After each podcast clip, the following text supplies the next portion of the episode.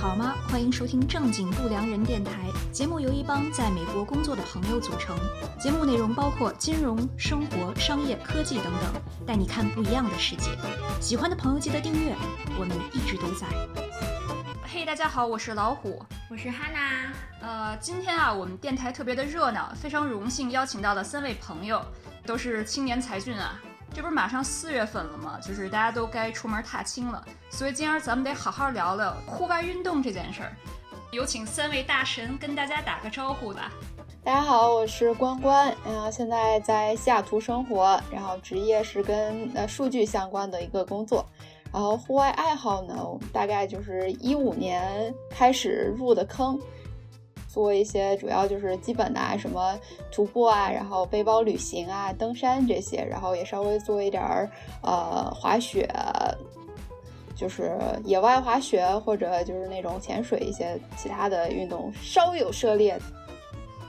呃哈喽，大家好，我是生活在纽约的，我叫阿呆，然后我现在从事的工作是金融。然后呢，我大概参加户外的时间比较早，我从大学的时候就开始在啊国内有参加一些户外的徒步和穿越，然后现在玩的比较多的是攀岩和登山。这个呆哥有点谦虚啊，因为呆哥江湖大家都管他叫呆哥嘛，户外老江湖。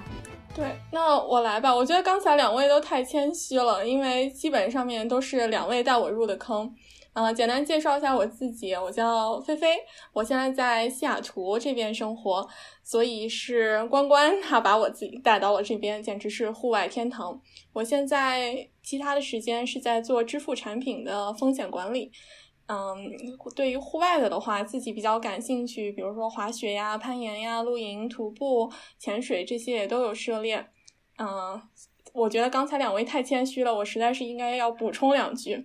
就是关关是一个就是体力无限的人，就是可以零准备跑铁三，就是呃跑全马，然后就是完成铁三这样的人。呆哥的话，我觉得他就是带了无数人入坑，感觉就是 R E I 的专职向导这样子。代言人、宣传大使。那这个菲菲已经把另外两位都已经介绍一遍，另外两位是不是也要？再来一波彩虹屁，说一下菲菲，因为我知道菲菲是一个很害羞、不好意思夸自人。菲菲特别喜欢夸别人，但是对自己有点严格。他是一个特别特别有激情的人，那个组织各种活动，然后就就是那种把人家都带进去，然后可以找到好多有意思的信息的人。呆哥可以夸一夸。我觉得菲菲是我们组织的小太阳，对吧？温暖了所有人，然后呢，让我们认识了所有人，对不对？我们大家其实我们的嗯，不管是嗯美东还是美西的几个户外小组织，都是通过菲菲组啊组织起来的。一说到这个，就是有钱有闲，就是也是大家对户外的不知道算是刻板印象，还是说就是一种一种，就是好像玩户外的都得要很有钱，因为这个东西是很烧钱的。我感觉他就是，就像你说的，可能是一个刻板印象吧，因为也不一定是非要就是有钱有闲，然后才可以做这件事情。你比如说是跑山，那简直就是你随便找一个这种徒步的路径，然后你自己穿上鞋，你自己就可以去跑了。那简直是一个就是零装备，然后零花费，呃，完完全全可以贴近大自然的一种方式。另外，可能在西雅图我们这边的人，大家都看过一部电影，就是英文名字叫就是《Dirtbag》。它这个名字的意思其实讲的就是说，可以以一种很，呃，低成本或者是比较邋遢一点，或者是不太计较外面华丽的这些的东西，依然可以去达到你的这个目标。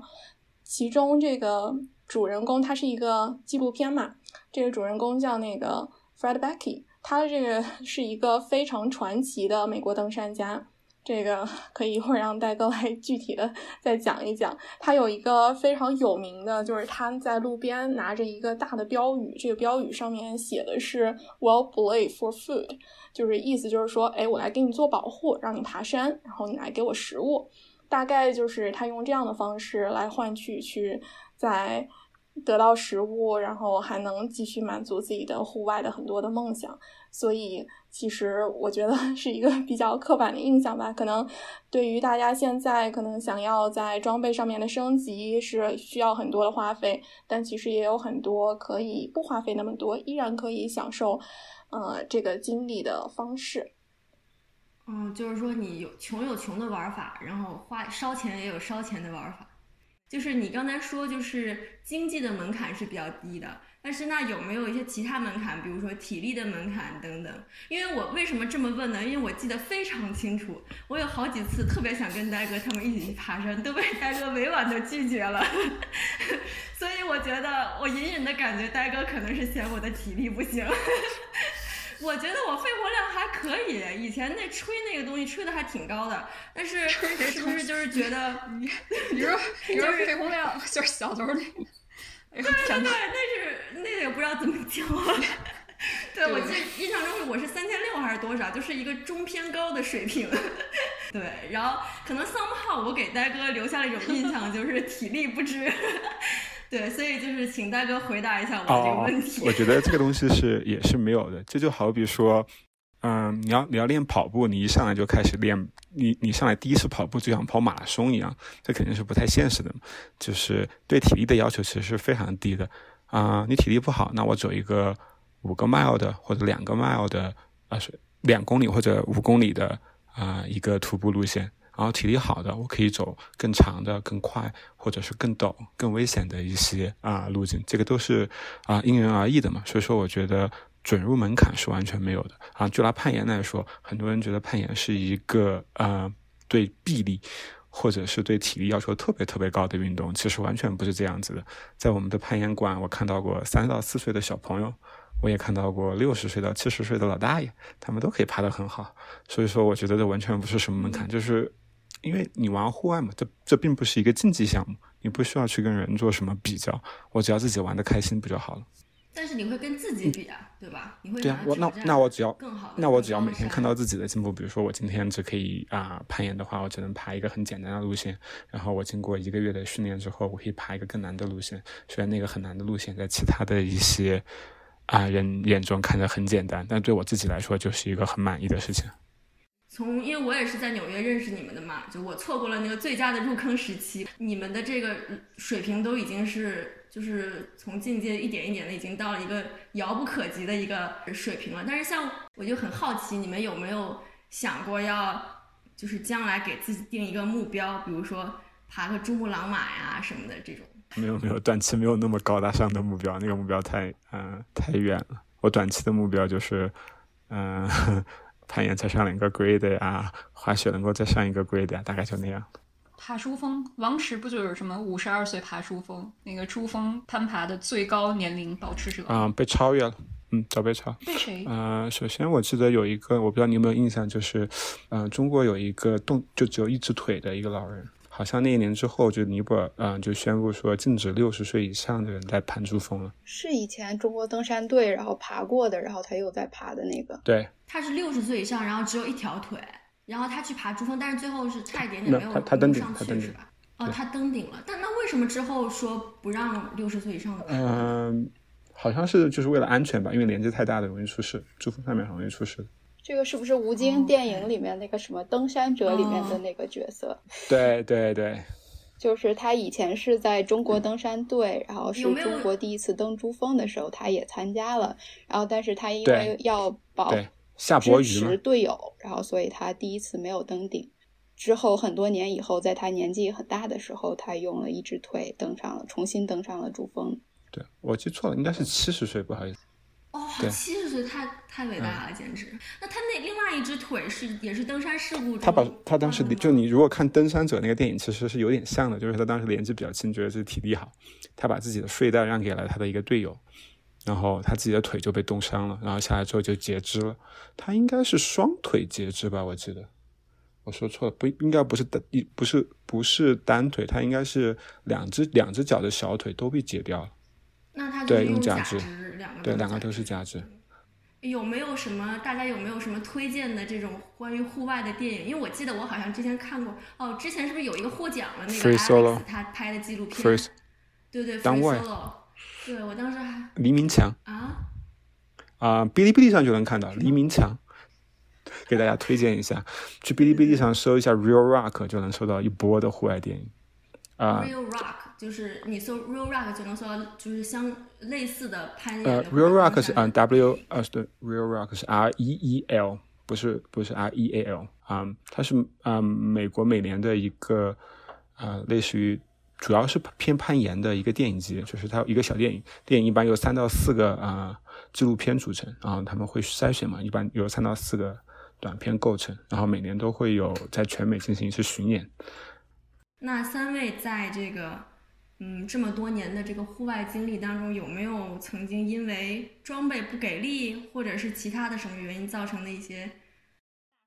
对，我可以分享两个。好好好，欢迎欢迎，来吧，我们到了互相爆料阶段。对对对，嗯，就是有一件事情是我们三个人大家一起去大提顿那边攀岩，这件事情回想起来有很多个瞬间都觉得挺后怕的。原因是当时我们虽然就是请了向导，但是当时的这个 setting 是前面有一个向导，然后来 belay 第二个来攀岩的人，然后第二个攀岩的人呢到达了这个地方了以后来 belay，也就是说做保护来 belay 第三个人，相当于就是在一根绳子上面的三只蚂蚱，然后最主要的保护呢其实是前面的这个向导，但是当时的向导为了可能节省时间或者是一些其他的原因，他其实并没有在做这个保护，相当于就是我们在有很多个瞬间都是后面的两个人在同时向上攀爬，但是是在没有保护的情况下。回想起来，就是觉得 蛮后怕的，因为当时如果某一个 move 或者自己的手点或者是脚点抓的不好，啊、踩的不稳的的话，那掉下去就是 几千 feet 的山了。所以，嗯，当时这件事情的话，我们三个人就是进行复盘的时候，都觉得还挺后怕的。所幸这件事情没有发生，嗯，我们还坐在这里，嗯。哦，那你们这种，我觉得应该属于向导的失职吧？你们没有去问责吗？我觉得就还好，万幸没有出事儿。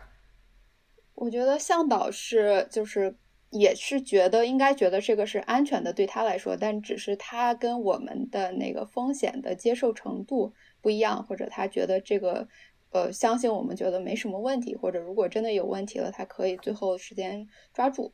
然后，但是我们之前缺少这个沟通，说，哎，我们对这个设定是可以接受的。我觉得这个沟通没有。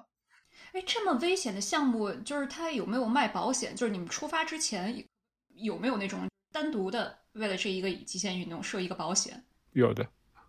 就是你大部分对会有一个专门这样的保险的，这个但这个是需要嗯，这个你是需要额外付钱买的，因为你在美国的，就是我们现在的医保的话，你如果是极限或极限运动受伤的，它是不包的。因为我之前有看，好像国内现在也有这种保险，就是说你出发之前，他还是会建议你买一个保险，然后很多人也都推荐，还是花一点点钱，因为要么不出事儿，要么对对对，出大事儿。其实国内向国内现在向导的活动，嗯，就是有资质的向导，其实也就是登山向导哈，我是我指的是，其实也也有很多嗯不错的，比如川藏队啊，还有西藏队，嗯，西藏队主要就登那些高高山嘛，八千米以上的，然后川藏队主要就是四川境内的一些技术山峰，然后其实那几个向导公司都还挺好的，我觉得。就川藏线和那啊，不是，它是一个，它之前应该是一个国家的登山队，叫川藏队，就四川和西藏的登山队。它后来应该就成立了，成变成了一个啊、就是呃向导公司，然后但大家还是叫它川藏队。哦，另外，我还可以分享一个意外，虽然不是我自己亲身经历的，但是是其中的一位朋友他自己身上发生的。刚想 Q 菲菲，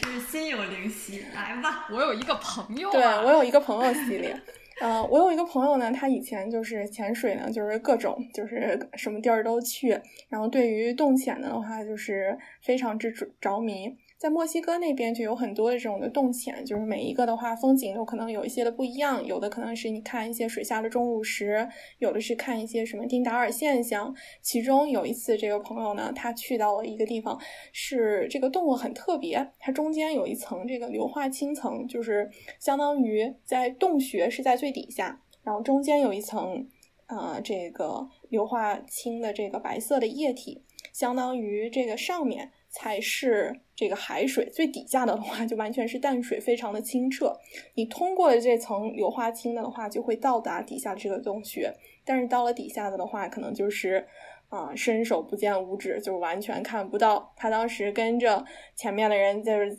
就是潜潜行中，突然就手电手电没有电了。就是人在这种就是非常恐慌的情况下，就很 panic 嘛，就是可能会大口的吸氧啊，并且因为平时我们都是可能在 open water，就是潜水比较多，这个时候的下意识的反应就是往上游，但这个时候你在洞里面的的话，你往上游就会撞到顶，所以你根本不知道你要去哪里，所以当时这个朋友呢，他可能就是非常的紧张，大口吸氧。然后大口吸氧的话，人可能都会出现幻觉呀，或者是各种的一些的反应。所以那个时候，我相信对他来说，估计是像一世纪这么长。最后，这个向导回来拿着灯，可能就是绕到了他面前，出现这个灯。我觉得他应该都不觉得这是 在地球上或者是 在海洋里的灯了，估计是在对，估计是在另外一个世界了。嗯，所以这件事情呢。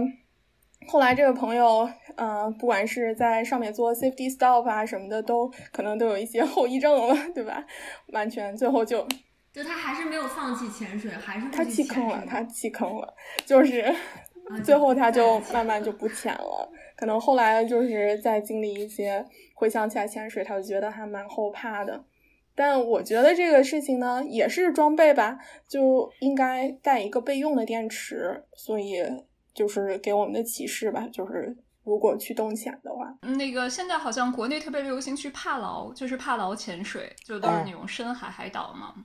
呃，马尔代夫潜水也特别的好，就我去过一次马尔代夫，他们那种海岛都是你先要去他们的首都机场落地，然后再开船去，他们是一岛一酒店嘛，呃，就是还挺恐怖的，因为我觉得他们也没什么保安措施。因为我当时是去浮潜，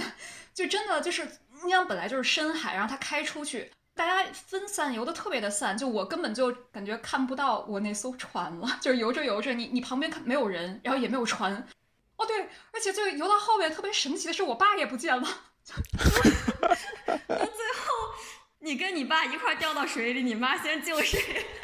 这这这事儿就是特别恐怖，因为去浮潜嘛，那你像老外都特别猛，像他们就很习惯这种深海的这种运动。没有人带救生衣，我跟我妈呢也不太好意思带救生衣，因为就显得有点俗。然后我妈那个水性又不是特别好，但是因为是深海，就是你知道特别的咸，然后浮力特别的大，比那个游泳池要好游很多，所以有点膨胀。然后她也坚决就不带那个救生衣。俩游着游着，发现就剩我们俩了。然后我爸也不知道去哪儿了。然后我妈就开始抽筋儿，就是她她俩腿抽筋。然后我就只能这个很危险吧？对，就很危险啊！所以我一个人相当于是拉着他，然后去找那个小船。呃，就当时还是觉得有一点点后怕。嗯。我说你浮潜的时候能看到海底，可以，呃，它它超夸张。你看深海，有的时候就是，比如说你往前一步，那个海水就是深蓝色，就恨恨不得是黑色，就因为它有一个大的悬崖。但是你往后退一步，就是很浅嘛，所以就水是透明的那种，所以特别的恐怖。就然后哦，还还看到了有那种水蛇，就巨长，就至少两米长的那种水蛇，但它应该离我还挺远的。但我妈当时在抽筋儿，所以我有点有点害怕。那你们最后还找到小船了，然后你爸在船上是吧？对，就我也不知道为什么我们就游散了。可能这个故事唯一的结论就是可能要带着救生我我觉得主要这跟正常的户外运动你的风险控制也有一定关系。比如说，就是一般来讲，我们就是可能浮潜是一个还是比较休闲的运动，所以大家的那个意识不会那么高。但是，尤其是在户外做一些活动的时候，有几点要，我觉得要注意。一个是你要提前想好，就是你会有什么那个风险，然后如果有这种情况的话，要怎么控制。然后大体上，我觉得就是，比如说浮潜，就是这种情况，你就是就是走散了嘛，或者走太远，所以就是之去之前可以稍微想好一点，就是我们要就是隔两分钟看一下船在哪儿。然后另外一个是，就是我觉得经常容易在户外出事故的，就是在一个大组里面，就是大团队里面，就是不是每个人的那水平跟呃风险的承受能力都是一样的。所以这时候，如果有人稍微有一点儿就是不舒服的话，就是有一些那个 concern，他一定要说出来。而且，尤其有有可能这个时候，就是他说出来是对整个团队是有贡献的，但是一定不要就是害羞或者觉得哎这个怂，我不好意思说出来，就是这种就是是大忌。然后另外还有一点就是，就是我们潜水的时候可能不是浮潜，然后一定要是要求也要有个潜伴的。像就是你这次老虎这次，然后跟妈妈在一起，是确定至少你们有两个人，所以 你们可以互相帮忙。这爸爸去哪儿了呢？爸爸就可以回回来之后再算账，但是当时你们有 互相帮助，所以这个还是挺好的。说的特别的对，大家一定要记做笔记，划重点。这个关关说的特别的重要。毕竟户外运动嘛，那取决于不同的项目，所以有的时候可能是真的是危险很大，而且大家心理承受能力不太一样嘛。对对。就我有一个朋友啊，他有个问题。你说的这个朋友到底是不是你自己？哎呀，就我有一个朋友，他他他就问啊，你看像这种风险承受能力比较低、比较保守，用人话说就是有点怂。可能胆子不是特别大的人，那他如果是完全是初学者、门外汉，那想选择这种户外运动，就刚你们说了好几项嘛，哪一项可能会稍微比较容易上手一些？你说的这个朋友是我吗？你你你已经不是被人家拒绝？对对对，但是我还是不自觉的对号入座，觉得说的好像就是自己。我先说一说我的观点吧，我感觉就是这个徒步旅行或者是露营的话，应该是一个比较好入门的。首先，因为它这个就是长短、地点你可以控制，你可以根据自己的水平选择一个就是长度比较稍微短一点、景色比较美这样子的话，可能就是你会对这项运动产生兴趣。另外，这个如果露营 camping 的这个的 site。然后晚上风景比较好，然后看得到，比如说是银河、星星，可能会对你产生啊，就是打开一个新世界的大门，觉得这项运动哎可做，然后嗯慢慢入坑。我觉得这个可能是一个比较愉快的入坑经历吧，我自己这么想。就菲菲是这样入坑的，我是这么入坑的。那那像就你刚刚说的这个，因为听上去不会有太大的危险。那个营地是好多人的营地吧？还是说就可能自己几你们三个扎个帐篷？嗯，它有就是在美国来说的话，它分的是有专门的 camping site，就是有啊公园给你规划好的露营地。这种露营地呢，啊很多时候是可以就你这你可以直接开车进去的，里面是有啊厕所和洗澡的地方的。所以其实来说是相对来说非常安全的。还有一种营地呢，我们叫 back country，中文中文我不知道怎么说了。野营地，我们呃，对，你就是就是说那种 back country 的意思，就就是说，它那个营地呢，就相当于你是在没有做任何规划的时候，你只需要向啊，大部分时候你可能需要向国家公园申请一个 permit，然后这种时候你就需要考虑很多问题了，因为营地周围可能没有足够的水源啊，而且有可能会有野生动物出没之类的。但是就就就是我觉得，就菲菲刚刚说的是对的啊，我觉得露营和徒步是一个最就是基本上零成本的入门的一个项目，但是它也是可以进阶到很难很难的。嗯，露营会有很难吗？就是可能你要在山上。对，就是就看你怎么进阶了。这个东西是你要想进阶，其实可以也可以就是非常非常的啊啊 tough 的。但是说要入门，其实来说是非常非常容易，而且对你的体力基本上啊没有什么要求。我觉得就是在新手的情况下，我觉得第一点就是你要刚开始什么运动，我觉得其实风险在大家都是初学者的阶段还是相对于比较低的。然后尤其是你会更加小心，就是比如说你会找最简单的路线，然后嗯最找一些最靠谱的向导和大神带着。然后稍微危险的是你稍微入了一点门。但是还是有点不知轻重的那个时候，很多时候就是已觉得已经准备好了，但是实际上还没有。然后就是我觉得这种情况的话，就是建议就是你不要太着急，一小步一小步来，我觉得这样会好一点。如果有时间，我可以讲一个另外一个受难的故事。有时间来。我们太想听了。相对新手的时候，当时呃，我们已经呃，就是有了一些徒步的体验，还有跟呆哥他们像之前去了一个两天一夜的呃徒步旅行。然后我们当时有一个小目标是爬一个叫惠特尼的山，当那个山是美国本土最高的山，然后是夏天，然后也不是特别技术，所以我们觉得就是风险还是可以控制的。我们当时有九个人，分别从从加州还有纽约过去的。我们当时为了这个行程训练，各自训练了半年，就是训练体能。然后包括各种就是在当地去就是徒步，然后去训练这些就是怎么走这些路线。然后我们当时看了很多的视频，有就是装备也是准备的还不错，就是我们有一个清单，然后什么情况下怎么样。然后有一个人比较厉害，因为他爬。他爬过其他的雪山，所以他是领队。他在领队之前跟我们教了一下，就是在高海拔各种情况下该怎么处理、怎么穿鞋，然后就是都给我们预习了一遍。然后他其实也是很靠谱的领队。我们选了一个相对简单的时间，然后但是其实这个本来是应该是一天的一个行程，最后我们那一天走了二十五个小时，是史上最长的，呃，就是 one day hike。嗯，是，就是中间就是发生了很多东西，就是因为就是除了一个人以外，其他都没有。其他人虽然觉得准备的很好，但是都没有就是相关的经验，太多第一次了。一个是人很多，所以每个人如果稍微耽误了一点时间，然后整个行程就会拖慢。我们是黑天进去，然后到时候黑天出来的。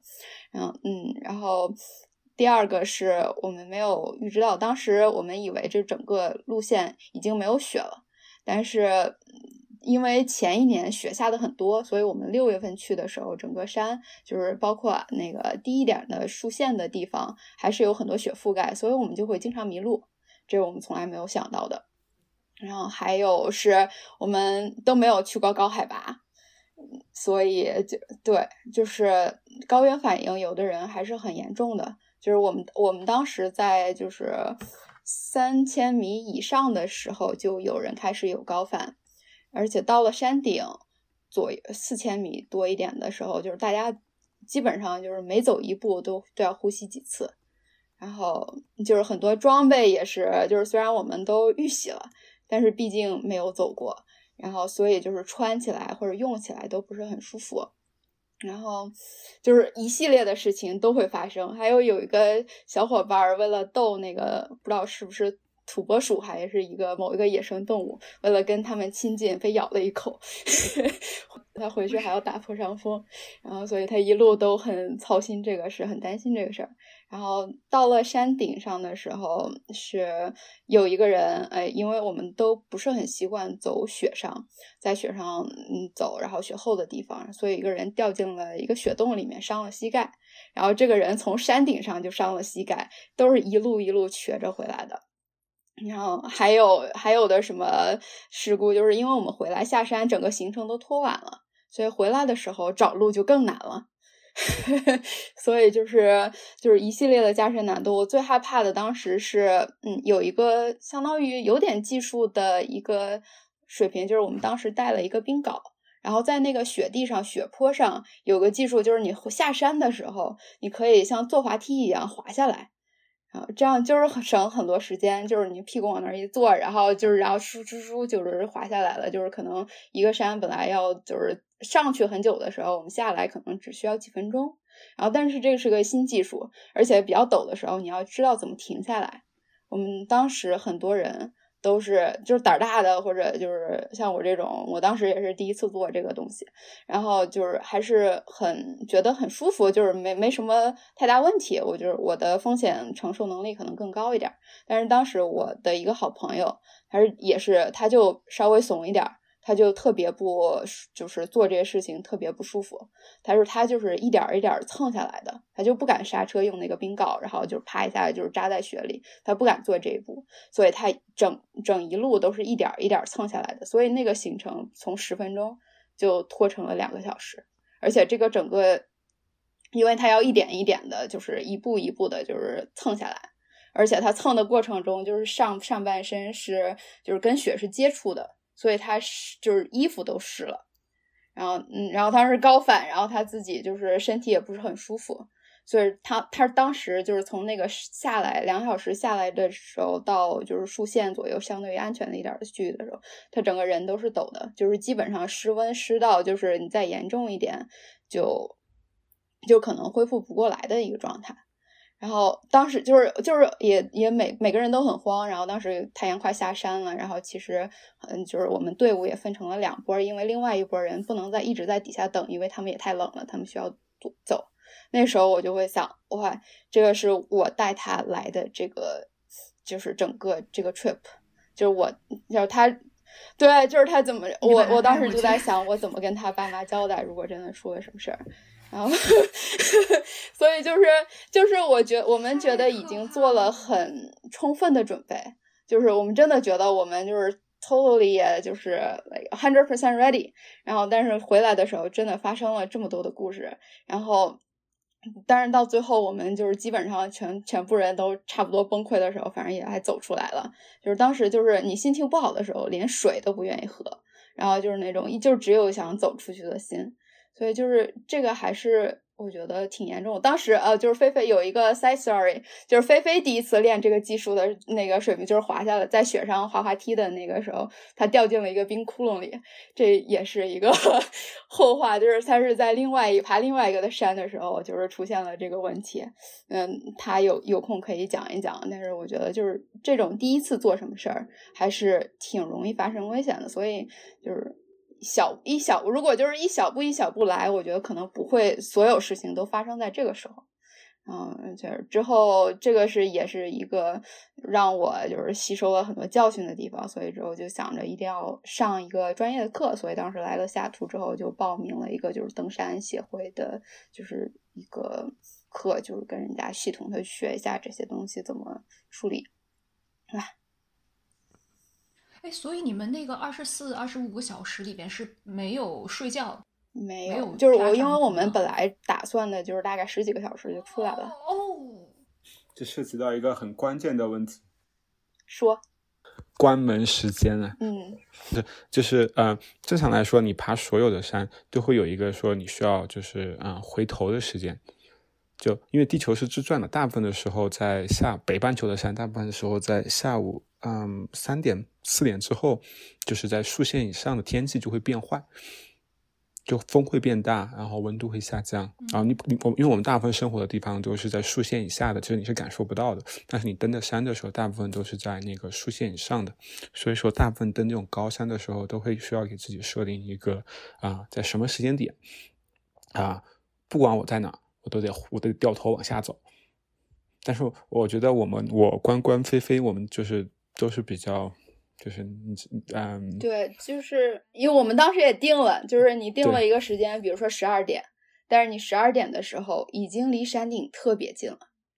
然后就是你你觉得对你我觉得大概再多个半个小时我就上去了，然后而且是一个就是大家投入了很很久的一个就是。就是一个行程，然后就是都是准备了半年多，就是为了这个，嗯，这一这一个山，然后所以就是那个时候其实很难就是退回来，而且我们都是就是定好的时间就是飞过去，我们当时第二天就是飞回去的飞机，所以没有就是那种你换一天也还再来的这个就是这种情况，所以就是大家都会变得很激进，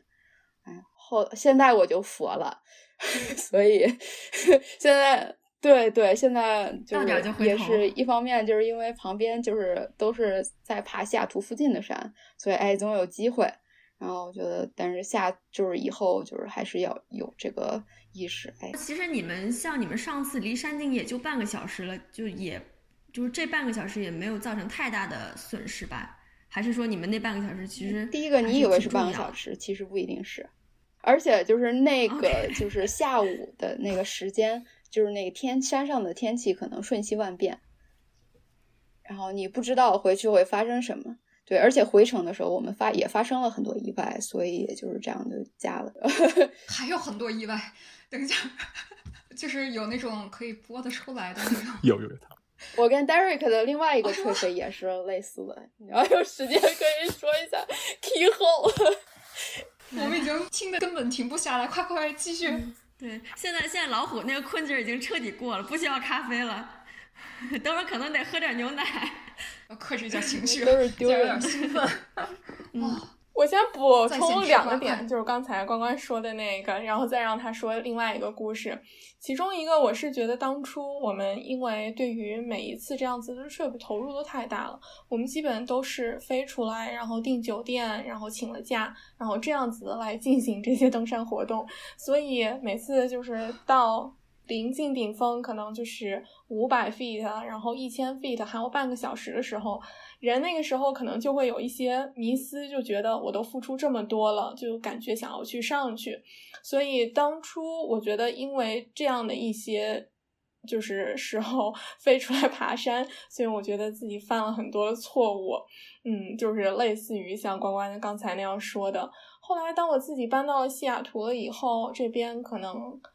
四十五分钟、一个小时、两个小时，就全部都是这样子的高山，好像感觉这个成本要低一点，慢慢这个心里的这种一定要上去的这种 心态就慢慢的克服了。这是第一个我想说的。对。第二个就是刚刚跟关关说，我第一次做这个，就是相当于你像坐滑梯一样这样子蹭下去这件事情，我其实觉得应该可能要找一个比较缓的地方，或者是在一个别的山先练习一下，再去大山。但是很不幸，我们的第一次可能都是直接就在这样的大山里了。刚才像他说的，我是在另外的一个山里第一次做这样的动作的时候，我前面可能就是有这样的一个冰洞，这个冰洞。比较的小，我前面的人可能速度比较快，再加上可能我就是比较小只吧，然后别人就都过去了，但我就直接从那边就直接掉了下去。当时就是很恐惧的一点，是因为这个冰洞大概嗯应该有两三米，就是意味着我伸手，然后上面再拿一个这种冰镐，我都是露不出这个地面的。所以整个人就比较的恐惧，并且我的地面感觉踩的也是像一个冰冰面，所以我感觉如果我是不是再跳一下，再跺一下，也许它就碎了，我就不知道自己会掉去哪里了。所以当时就觉得很恐惧。嗯，好在当时在我后面的一个人可能看到了我，然后他过来把我救了出去。但这件事情也在我心里面留下了不小的阴影。之后我做这个动作的时候，自己都还挺害怕的。哎，那如果比如说你是走在队伍的最后一个，或者是你跟其他的人走的比较远，可能就没有人知道你掉下去了。对，后来其实我们大家也都升级一些装备，不管是身上带这种可以发信息的什么 InReach 啊，或者是。互相之间带对讲机，嗯，或者是采用一些别的措施，但我觉得，嗯，可能走在最后第一个去走这条路的和最后压底的这些，可能都是一些稍微有一些风险的位置吧。明白。所以新手还是尽量往中间。哎，那我我也想知道，就像这种有没有可能带一些可以。测量你身体机能的东西，因为有的时候可能，比如说我们缺少经验，或者就是完全没有这个常识，那我其实自己也不知道自己的体力行不行。有的时候我本来还行，但我就觉得我不行了，或者说我我可能已经不足以返回了，但是我自己还觉得可以。嗯，其实是没有特别准确的，比如说每个人的心率啊什么都是不一样的。我只知道大概爬高海拔雪山的时候啊，你需要我我们用的最多的一个东西叫血氧仪。就血氧仪会测你的身体里的呃血氧浓度和心率，然后它会看，它会显示你对高海拔的适应效果好不好。如果你的血氧浓度太低的话，你可能就不太适合于啊往海拔更高的地方上啊往上往上继续爬了。后来自己给自己定了一个原则，就是我就是如果是就是户外运动或者有风险的事情，如果我开始犹豫了，然后犹豫的原因是安全问题。然后这个时候，我就会 trigger 一个机制，是我开始想我爸妈，然后帮助你就是做一个决定，说如果就是我到这个时候，我自己开始心里有点纠结或者犹豫，这个事儿我该不该做？而且如果这个事儿不该做，是因就是我觉得不该做是跟风就是安全相关，或者跟我或者跟其他人的安全相关，然后我会就把爸妈加进来，哦，这个我就好像不太应该做，然后我就会退下来，就是会更容易帮我做这个决策。国内呢，就是四川人，嗯你有什么推荐吗？啊，是你说哪呀？国内的一些户外，啊，成成成成成成都啊啊，不行不行，我太久没有在国内玩过了。我在国内玩的时候，呃，还还太土了。那个时候我们还是靠包大巴进山玩的。然后那个时候我去玩了一次，我就总结下来一个经验：随身一定要带新鲜的蔬蔬菜水果。因为那个时候那次去我们是呃跟一帮朋友包了一个大巴，大概十五个人去呃一个雪山叫雅拉雪山。当时不是登雪山，是走穿越，然后就是包好雪山。我们所谓的穿越，就是我从这头走，从 A 走到 B，就中途看风景、露营、看风景。然后呢，跟大巴司机约好在 B 端接我们，但是回程的路上碰到了塌方，就国内的啊、有些地方的山路实在不咋地。然后我们在大巴上待了两个晚上，然后待晚上的时候，就当地的小小小嗯小藏民就拎着那个水灵灵的那个嗯黄瓜和西红柿就来了，黄瓜五块钱一根。我就知道黄瓜和西红柿。对对对，老虎也有相似的经历是吗？在其他地方吃过黄瓜、西红柿，因为他一开始讲什么蔬菜和水果，你想想咱们国家，你只要是春游，只要是坐绿皮火车，你妈不得给你塞一个吗？你你姥姥不得给你准备这个吗？我我就知道，这非常符合我们国情。呃，对对，然后那个小朋友就特别问哥哥要不要黄瓜，问多少钱？那小朋友五块，我当时嗯，西红柿呢十块，然后当时就嗯，啊，那是我吃的，这是零几年的事儿是吧那是那？是我吃过最贵的西红柿水。那之后我就觉得，随身一定要带，嗯，随身一定要带很多很多的新鲜的蔬菜水果，因为国内有些景点确实确实有点贵，我觉得。不坑你坑谁？没得吃了。对他，你那个太特殊了吧？啊，你那个他故意，他他故意叫价呢。对了。嗯再说一下，这个故意降涨价的行为不一定是合法的啊！你看咱们国家这个新冠疫情，这个口罩这事儿，我们就已经说了，这种情况下面趁火打劫，还是要注意一下啊，同志们！我们我们节目还是要播的。我说一下，刚才关关不是要讲一个故事，应该是他们要讲那个 Long Pine Peak，我觉得那个好像跳过了。哦，都是 cake。对我刚才心里想着那个事儿，我说得 Q 回来，call back 来吧。这这么多类似的故事可以吗？哦，我们就喜欢听段子呀。我们台的特色就是要主播讲着爽。对，你们要是讲讲再讲三百六十五个故事，我们就是这一年就可以 连载。啊行，这又是一个遇难的故事，不是差点遇难的故，差点 差点差点遇难的故事。我觉得对我来说还是，而且提前说好，我觉得就是我们说的这些故事或者段子，听起来看起来是一个挺有意思的故事。但是我们说着的时候都是带着反思的，而且就是不应该觉得这是一个可以骄傲的事儿，因为都是做的有点失误的事情，然后可能会导致很严重的后果。但是我也是刚入入门的时候，就是 beginner level，然后跟嗯 Derek 一起去的一个山，科罗拉多的第二高峰 hike up，就是徒步旅行上山，然后虽然是登一个顶，然后但是上面又没有雪什么的。当时的唯一一个就是技术难点是它有一段比较窄的路，然后就是右右边是悬崖，左边是一个山脊。这一段比较窄，而且然后还有到那个山顶之前有一段是比较陡的，然后它有是登山是有一个就是分级，那个当时那个分级应该是不需要绳子的那个最高的一个等级，就是你可以徒手攀，不不需要技术，是一个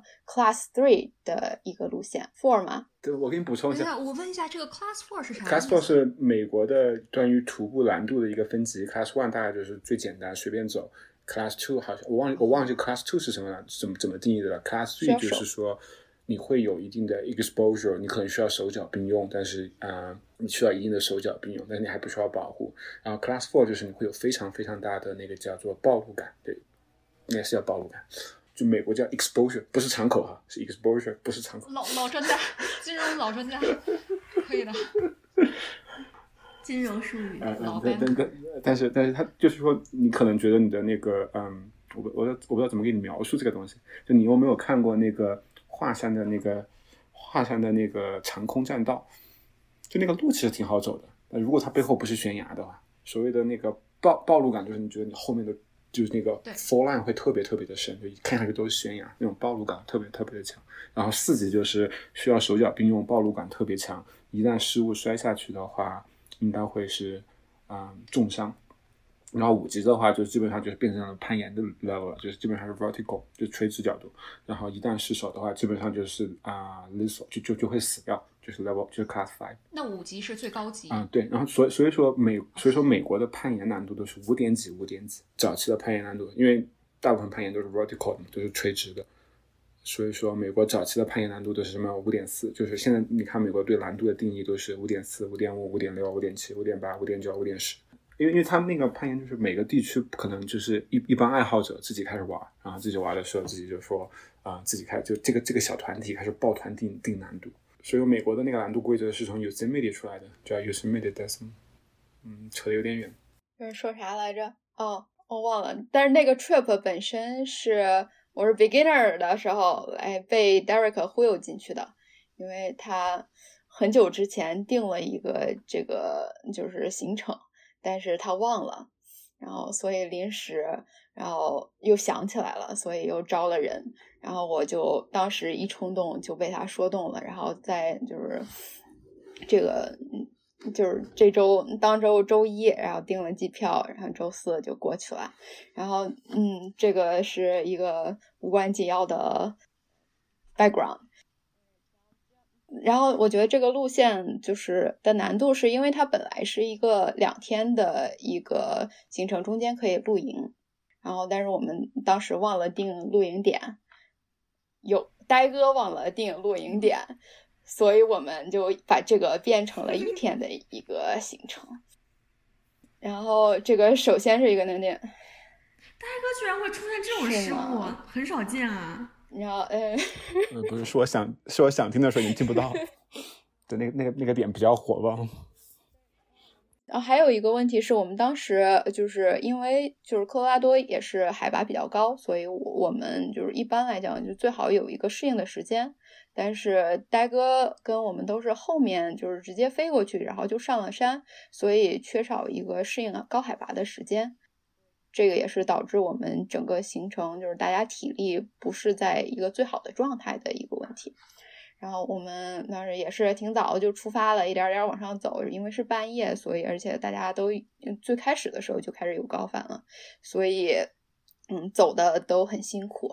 然后我们中间又困又累，然后又恶心想吐，还吃不下东西，所以我们中间睡了两觉，就是在。嗯，一个是走在那个路上，晚上的时候实在是太困了，就是就是临时插播了一个十分钟的小小那个午睡时呃，就是半夜睡觉时间。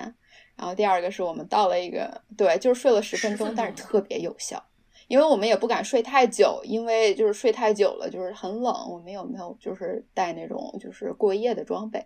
所以就只能躲在一个小石头后面，可怜巴巴的，大家聚在一起，然后就睡了那么一小觉，但是特别有用。然后就接着往上走，走上了一个就是一个相当于一个 plateau，是一个就是比较平的地方。然后那个地方是走到了露营点的时候，哎，我们又睡了一觉，这觉也特别有用。虽然这都不是很推荐的，但是大家就是可以保持灵活。然后就是接着往上走嘛，就是这一段时间其实就是比较长，但是就是没有什么技术的难点。之后呢，是我我刚刚提到的，就是我们就是有个叫 keyhole，就是它钥匙串儿中间有个洞，我们从那个洞穿过去之后，就是走到了山的背面。那山的背面最开始就有一段很窄的路，然后就是说刚刚戴尔说的，就是曝光比较高，然后右边就是。就是悬崖，你觉得掉下去就完蛋了的那种。左边就是山嘛，然后我们那一段走了一部分。我们当时是三个人去的，其中有一个大哥，然后觉得走的有点慢，然后就是可能上山的体力不是很好，但是他是下山的大神，所以他就是在那一段，就是他说他自己慢慢走，我们就分开了。然后他就是如果就是觉得就是想提前回去，我们就约好了在那个露营点。然后我跟大哥两个人就接着往上走。嗯，接着往上走之后，就是经过了那个比较窄窄的地方之后，是一个我们刚刚说的是一个四级的一个往上爬的路线。哇，那那个当时，因为我们主要是也不是很有经验，就是都没爬过这种，然后就紧张感就是很高，而且就是有点就是爬的比预想的要慢一点，但是也还在我们控制范围之内。然后觉得这还是中午嘛，中午之前觉得没什么问题。我就往上爬，但是一边爬一边骂脏话，真的是太吓人了。嗯呃嗯，就是当时手机录像的视频都有我骂脏话的那个镜头，就是看起来就是照片上看着比较陡，然后但是其实手点跟脚点踩的还是很稳的，就是没有看起来那么危险，就是所以就是还是爬到了上面，爬到了上面，我们也是好像比。预想的晚了半个小时，而且当时好像天气预报看上山的时候就看到了周围的山，山上面有乌云，就觉得这不是一个好苗头。但是我记得天气预报当时是觉得好像下午就是两三点之后就是会下雨，我们当时还觉得没什么大问题吧，因为就晚了那么一丢丢，而且我们觉得那个时候就是下雨之前我们应该能出来。然后，但是呃，就是在山顶上还是玩的很开心的。然后就是，但是也没停留很久，就开始往下走。我没想到的是，呃，我们下山走的有点怂，所以就是我们上山的时候，在山顶的时候还有很多人，但是他们下山都比我们快。我们走着走着就没有人了，所以就是因为这个情况。然后我们下山，就是因为它很陡嘛，而且我们也是没太走过这种就是新的就是难度的路线。所以就是一直走得很慢，然后走到回去下山，然后到回去就是还是那个比较窄的那个地方，突然开始打雷了，然后就开始掉雨点，然后就是因为一个是原因是那个山顶上还是相对比较危险的，因为你可能会被雷劈，因为比较高；另外一个是就是下雨的时候那个石头会很滑，就会很担心就滑到其他地方。我觉得对我来说有一个最恐怖的一个。就是瞬间，就是因为我走在前面，因为我的鞋没有那呆哥的鞋那么滑，不知道他买的是什么装备，哎，但是他的鞋平时很好，一遇到水可能就滑的很比较厉害。然后我就是在前面走着走着，然后突然就是就是叫呆哥的时候，他就没有声音了。然后我大概等了就是大概一分半分钟。然后就是听，然后他才过来，然后说他好像头盔发生了什么问题。但是那一分半分钟是我觉得最恐怖的时候，因为就是你只有一个队友，然后他就是在一个很陡的地方突然，嗯，就是失联了，对，消失了啊。然后那一分半钟，你知道他没有声音了，然后你还继续往前走，不是。它它是类似于，你可以想象于它是它它是需要一个拐拐角拐过来，需要只有关关拐过去了，它看不到啊，就是它相当于是那个路很窄在悬崖上，但是它它拐了一个弯儿。就是关关也讲了很多的事故和故事嘛，好像先开始是谁说的，户外徒步这个登山是最安全，推荐给新手。所以我们这期讲什么呢？小时劝退吗？劝退栏目？不是，怎么这这不是应该讲一个？我不是要讲的是户外，户外确实是不是不是户外最简单的户外就是你在野外走一走，体呼吸呼吸大自然的新鲜空气，对不对？这不就是？就结果你们这又是掉冰洞，然后又是什么头盔出了问题，就是然后又是没有营地，暴走二十四五个小时。不是，嗯，标题改成户外劝退特辑。不是谁说要段子吗？段子不都是糗事吗？对不对？这样也挺好的，对。但是这种事故都是我们在那个就是好好学习，就是建立这个安全意识之前发生的。而我们我跟飞来到西雅图之后，哎，我们还真就是目前为止还没有遇到过就是类似的事故。我觉得都是学习，而且那个时候都是那种就是 intermediate，就是半生不熟的时候发生的很多问题，引以为戒。所以先开始，如果是初学者，可能还是跟一个一些有经验的朋友在一起会比较好，而且那个默契也很重要，比较了解对方的性格。所以谁要扛不住的话，可能嗯能看出来。但是我觉得还是户外比较恐怖吧。我们变成恐怖故事特辑了。户外运动不一定是极限运动，比如说有很多，我觉得就是那种像国家公园儿，就是国家公园，它一般比如说你开车到一个景点，它旁边都有很多的那个线路，觉得我可以带我爸妈去的。你走一个三五公里的那个小线路，然后平平的，就可能我觉得也可以看到很多有意思的东西，可以看到动物啊，然后然后可以看到那些森林。像我妈就是，比如说爸妈在国内，她从来没有体验过，就是旅游景点就是都是那种带台阶的嘛，没有走过那种山里的小路或者土路。就是他们进一个树林，我妈看到几个小鸟，看到乌鸦，她都特别开心。我妈也会跟我说：“哎，你下次去哪个山的时候，不是山就是去哪个湖边，然后去你开车过去，然后可以带我住个帐篷体验一下。这个他下次过来也可以，就是就是带他去哪个地方，你就给他搞舒服一点嘛。那床都可以搞个充气床，嗯，然后就是就是也都不用他自己背，然后就是你带点吃的，烤烤肉，钓个鱼什么的，我觉得都可以，就是是一个很休闲的。”比较适合我，我觉得对，感谢关关又给我们，就是像我这样比较怂的人，就是指了一条出路。就是说，户外并不是说全是极限，它可能有很大一部分是极限，但是也有很多就是佛系也有佛系的玩法。对对对，而且特别适合就是那种合合家欢，就是你可以带着爸妈一起去，啊，好温馨啊！感觉。就是了解了好多你们的故事，我我我之前就感觉很多故事都似曾相识，然后后来才发现，呃，在很多都是发生在第一次，包括他所以说那个掉到洞里，还有他们说那个朋友就是滑下来失温，原来都是在第一次，所以可能就像这种第一次，还是要做做挺充分的准备。对，嗯，还是要注意安全，真的不能逞能。然后靠谱的那个小伙伴，比较有默契的朋友也很重要。对，呆哥又捂脸，不不是，哎呀，我不是这个意思，哎呀，将来还怎么一起做节目？邀请他来我们做嘉宾，完了，不经意间又得罪了。没有没有没有，妈呀！呆哥还是靠谱的，只是我觉得呆哥是比我靠更靠谱的，其实只是